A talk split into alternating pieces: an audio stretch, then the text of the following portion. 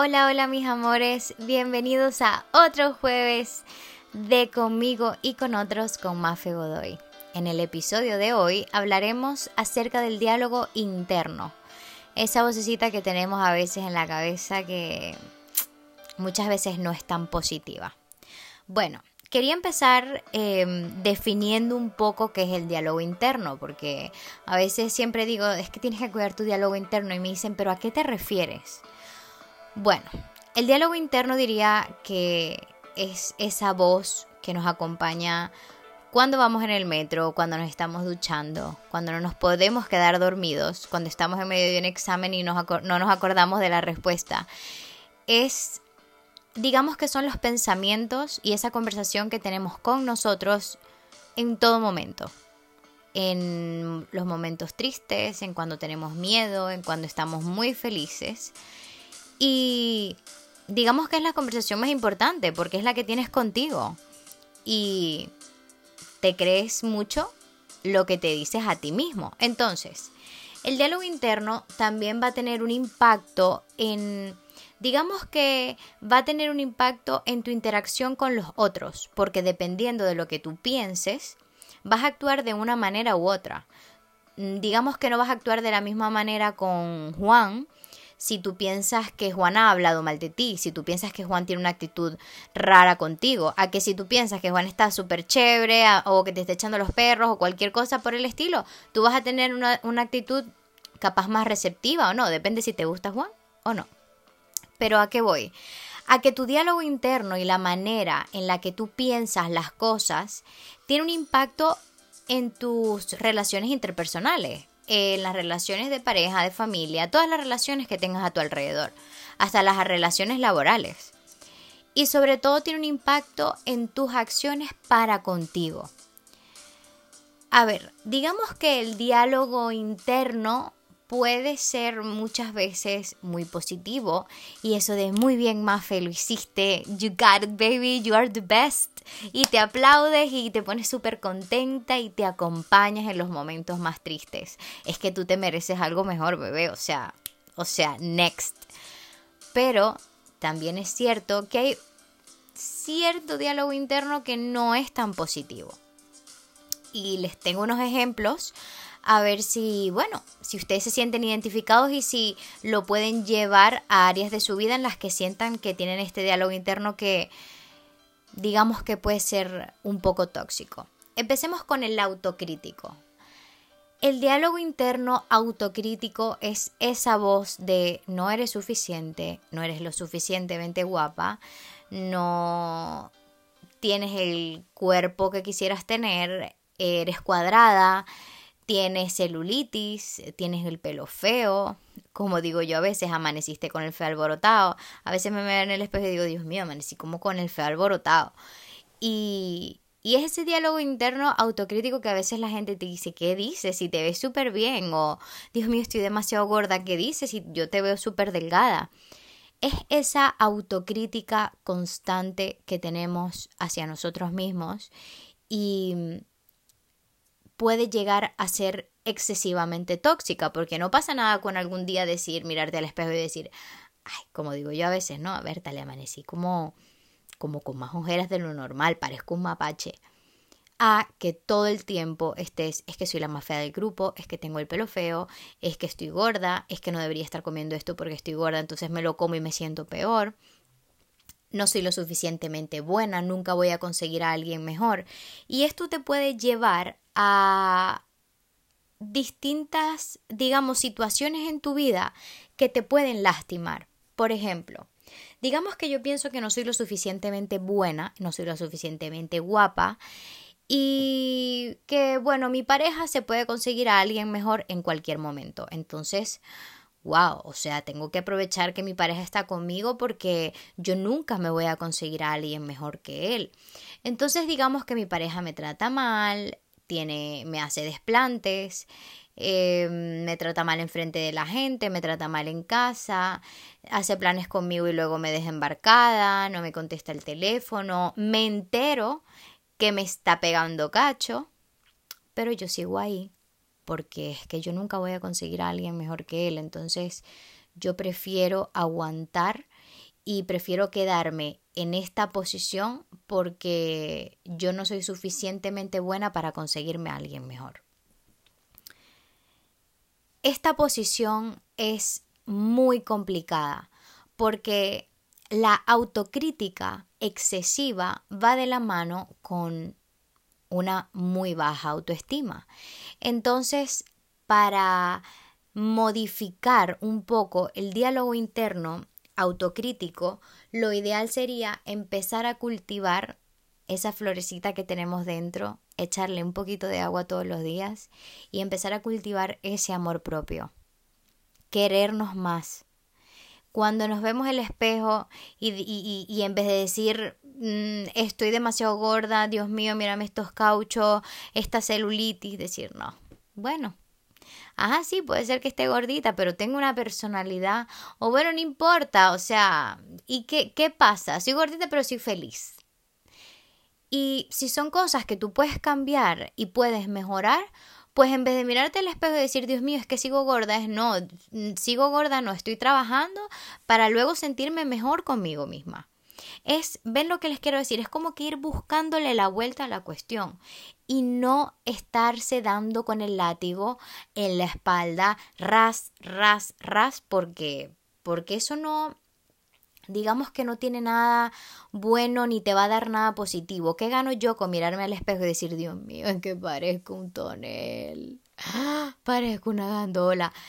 ¿Qué gano yo con eso? ¿Sentirme mal? Acostarme a ver, Netflix y sentirme peor y luego pararme y coger un chocolate y luego mirarme al espejo y decir, ah, me comí un chocolate y sentirme peor. Ven, es como el pez que se muerde la cola. Es como que me critico, pero no hago nada por mejorar, pero me sigo criticando. Entonces, ¿cómo puedo mejorar la autocrítica y el diálogo interno eh, de los latigazos? Pues cambiando lo que estoy diciendo en negativo a positivo. Dios mío, es que no soy lo suficientemente buena, yo soy suficiente. Con la afirmación, yo soy suficiente. Yo soy lo suficientemente buena, yo soy lo suficientemente guapa. Posiblemente no tenga el mejor cuerpo, pero aquí estoy trabajando por mi cuerpo. Estoy comiendo sanito, estoy comiendo mi ensaladita, mi cuestión. Trabajar por y para ti. Porque esas críticas en vez de ser críticas constructivas, son críticas destructivas. Y te estás destruyendo a ti misma o a ti mismo. Yo siempre digo, cuando hablo de diálogo interno, nunca le dirías a un amigo lo que te dices a ti. Ay, perdón por ese ruido, eso creo que fueron los vecinos. Bueno, nunca eh, le dirías a tu mejor amigo lo que te dices a ti. Nunca le dirías a tu amigo es que estás gordo, es que tienes ese pelo feo, es que mírate las ojeras, es que no eres lo suficientemente bueno. Pero tu amigo te dice, ¿sabes qué? Goodbye, un follow. Así de sencillo. La gente no se va a calar eso. Entonces, ¿por qué te lo dices a ti? ¿Por qué eres tan duro contigo mismo? Son preguntas claves que les recomiendo que se hagan cada vez que puedan cachar que se están cayendo a latigazos con ese diálogo interno tóxico. Entonces, me quedé un ratito aquí en autocrítico porque creo que es el más común, pero el siguiente... Ay, no, no, no, es que yo de esto he visto tanto, de verdad. Eh, iba a decir en todos mis años de experiencia, no, en los años de experiencia de vida que tengo, estos 25 añitos que me han servido para vivir mucho, para aprender mucho, pues sí. El victimismo, el diálogo victimista. Esas personas que pobrecita yo, es que todo me pasa a mí, es que nadie me entiende, es que, pobrecita yo, es que, ¿qué te puedo decir? Es que pobrecita yo, pobrecita yo, pobrecita yo, pobrecita yo. Entonces es el látigo, pero el látigo de la víctima. Pobrecita yo, es que nadie me entiende. Entonces, ¿qué pasa cuando entramos en ese diálogo victimista? Es que nos lamentamos y nos lamentamos y nos lamentamos de cosas en nuestra vida, pero no hacemos nada para cambiar esas cosas.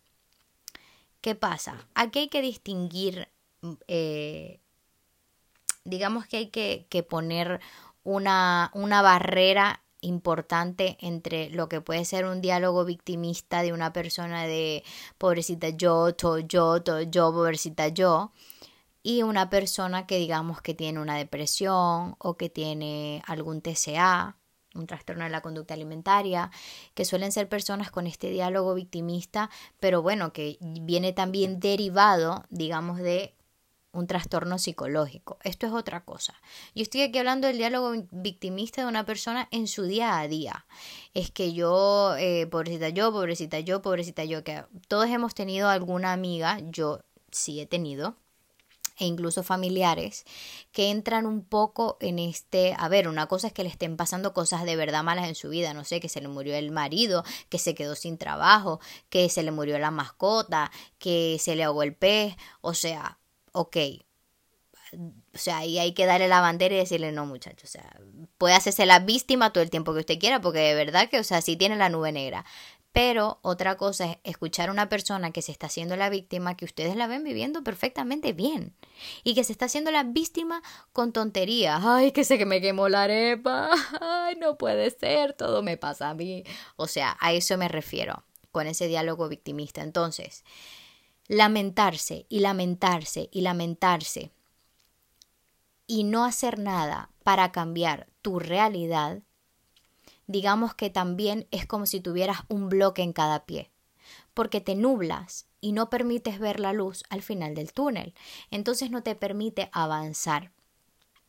El diálogo victimista y el diálogo autocrítico suelen ser los más comunes, pero también tenemos el autoexigente ese, es, ese, digamos, ese boss que tenemos, eh, ese jefe que tenemos en la cabeza de trabaja, trabaja, trabaja, haz, haz, haz, tienes que hacer esto, tienes que hacer esto, tienes que, no has hecho lo suficiente, párate del sofá, levántate a las 7 de la mañana, tienes que ir al gimnasio, tienes que ir al trabajo, tienes que hacer la comida a los muchachos, limpiar al perro, lavar al pez, o sea, todo eso, o sea, ese, entonces te acuestas a dormir y estás pensando lo que tienes que hacer el día siguiente, entonces no tienes un momento para ti, no tienes un momento para cultivar tu amor propio, no tienes un momento para, conchale, sentarte a ver una película que te gusta o irte a comer una pizza a tu restaurante favorito o tomarte tu café de la mañana tranquila o tomarte un vino con alguna amiga y sentarte a hablar, sino que estás en piloto automático, tengo que hacer, tengo que hacer esto, tengo que... Y si no lo haces, ay no. Que si no lo hace, eh, o sea, el huracán Katrina, el huracán, se te deshace la vida, no. Hay que ir step by step. Entonces, ¿qué es lo más importante cuando vemos este diálogo interno que es catastrófico, que es victimista, que es sobre todo el autocrítico, que diría que es el peor? Hay que hacernos conscientes del tipo de diálogo que solemos tener. Y eso ya es un gran paso, porque muchas veces no somos conscientes de cómo nos hablamos a nosotros mismos. Entonces, para poder empezar a tener el control digamos, una parte de control sobre nuestros pensamientos es intentar cachar cuáles son esas cosas que nos decimos que son demasiado negativas. ¿Por qué necesitamos, digamos, moderar el diálogo interno negativo que tenemos hacia nosotros mismos?